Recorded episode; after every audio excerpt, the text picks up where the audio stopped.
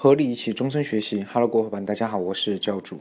今天给大家分享的主题呢，非常的简单易懂，也是我们日常在运营过程中最想追求的一种状态，就是上瘾。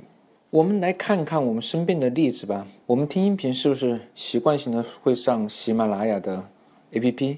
我们看资讯是不是就用今日头条？而我们找朋友呢，就用微信。想回答什么问题呢？就会上百度。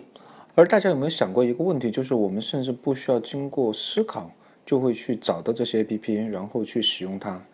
答案就是我们已经不知不觉中上瘾了。在我们日常生活中呢，有很多爆款可以持续一段时间，短的话几个月，长的话一年。但是呢，到后来都归寂于平静。为什么？因为他们。始终没有让客户养成真正购买的习惯，只是短期的一个行为罢了。那么，如何让我们的顾客持续不断的去使用我们的产品呢？答案就是让他们上瘾。而接下来呢，我将分成三个部分给大家介绍如何让我们的顾客上瘾。第一个板块呢，就是我们为什么要让顾客上瘾？我们为什么一定要让他上瘾的去用我们的产品？第二个部分呢？我将会给大家详细的阐述关于上瘾的四个步骤，就是我们上瘾的模型。而第三个板块呢更精彩，就是我们如何利用上瘾模型，让我们的顾客对我们的产品产生上瘾的这种依赖。好吧，我们闲话少叙，开始今天的主题分享。首先，我们来解释一下什么叫做习惯。从认知心理学家的界定。就是在一种情景暗示下产生的无意识行为，是我们不加思索就做出的举动。其实大家都知道，我们的精力是有限的，甚至是我们的大脑很多时候都喜欢偷懒。因为当大脑试图去走捷径的时候，不去思考问题的时候，这种习惯呢就会左右我们进行一种行为，就像自动驾驶一样。比如说，有人总喜欢在思考的时候去抽烟，越是抽烟。和思考这种行为形成一种条件反射的时候，你越难去戒掉这种习惯，最后导致你如果说不抽烟的话，你就没有办法思考，甚至就没有灵感了，对不对？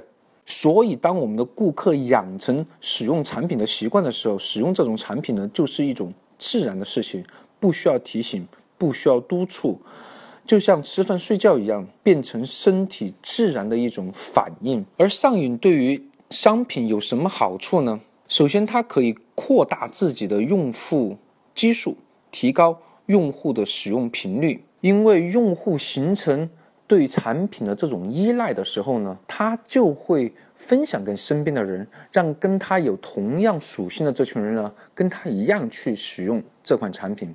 因为现在的营销成本是非常的高昂，不管是线上线下，客户对于这款产品认同以后呢，他带领朋友去使用产品，对于商家来说，这种营销成本是归于零的，所以说你基本上赚的就是净利润了。所以说现在很多营销人都在说，现在比拼的已经不是首次去成交的成本，因为高的吓人。都是比拼的客户去转介绍的这种裂变的功底了，而要让这种裂变产生呢，让顾客上瘾是一个非常好的方法。而且当顾客养成使用习惯的时候呢，他对于产品使用的时间就会延长，使用的频率呢也会增长，也就是说，它提升了。用户的终身价值，比如说信用卡，大家在办理信用卡的时候，没有少收到银行发的礼物，对吧？因为银行看重的是信用卡客户带来的终身价值，所以说很多时候我们在计算一个品牌价值的时候呢，把客户和客户使用的产品时间次数算进去的时候，你会发现，哇，这个品牌的价值会远远高于它。只是当下的这种价值，所以说我们看到好多上市公司企业的股票，它的估值会如此高，其实都是把客户今后很多年去使用这个品牌的价值算到上市公司的估值当中去了。当然，除了终身价值之外呢，它还在提高价格方面呢有很大的自主权。比如说，企业在小幅提升涨价幅度的时候呢，对于这种忠实的粉丝呢，其实他们不是很在意。最典型的例子呢，就是果粉。大家都知道，苹果手机是世界上市值最高的企业。他卖的手机的利润呢，也是高的惊人。但是呢，这么多苹果的爱好者为什么还是趋之若鹜呢？就是他们已经形成了对于苹果手机的消费习惯。比如说，他如果说用惯了 Plus 的话，你叫他用屏幕小一点的这种手机，他会非常的不习惯。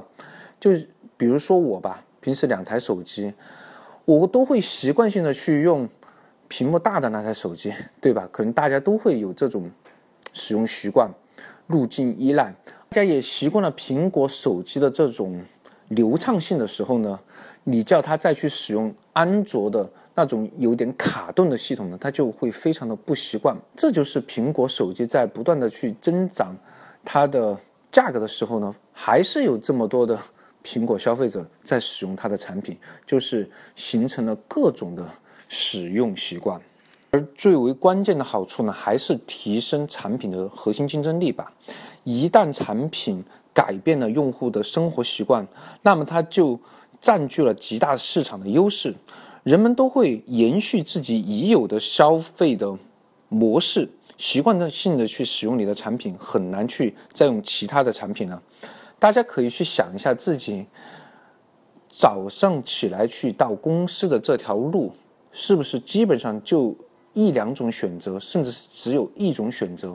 其实都是因为你形成了这种路径依赖。还有就是我们的输入法，特别是手机上的输入法，可能大家不会用到两种或者说以上的这种输入法，可能就只安装一种，对吧？即使剩下的这种输入法哇更为方便，但是呢，我们就已经形成了这种使用的习惯。我们不太会再去尝试新的使用法了，除非这种输入法它改变了输入的一种本质的方法，比如说就是用语音，好，可能会有消费者用这种语音的方式去用讯飞这种输入法，但是呢，大部分消费者还是沿用之前自己用习惯用上手的这些输入法，比如说像搜狗啊这样的。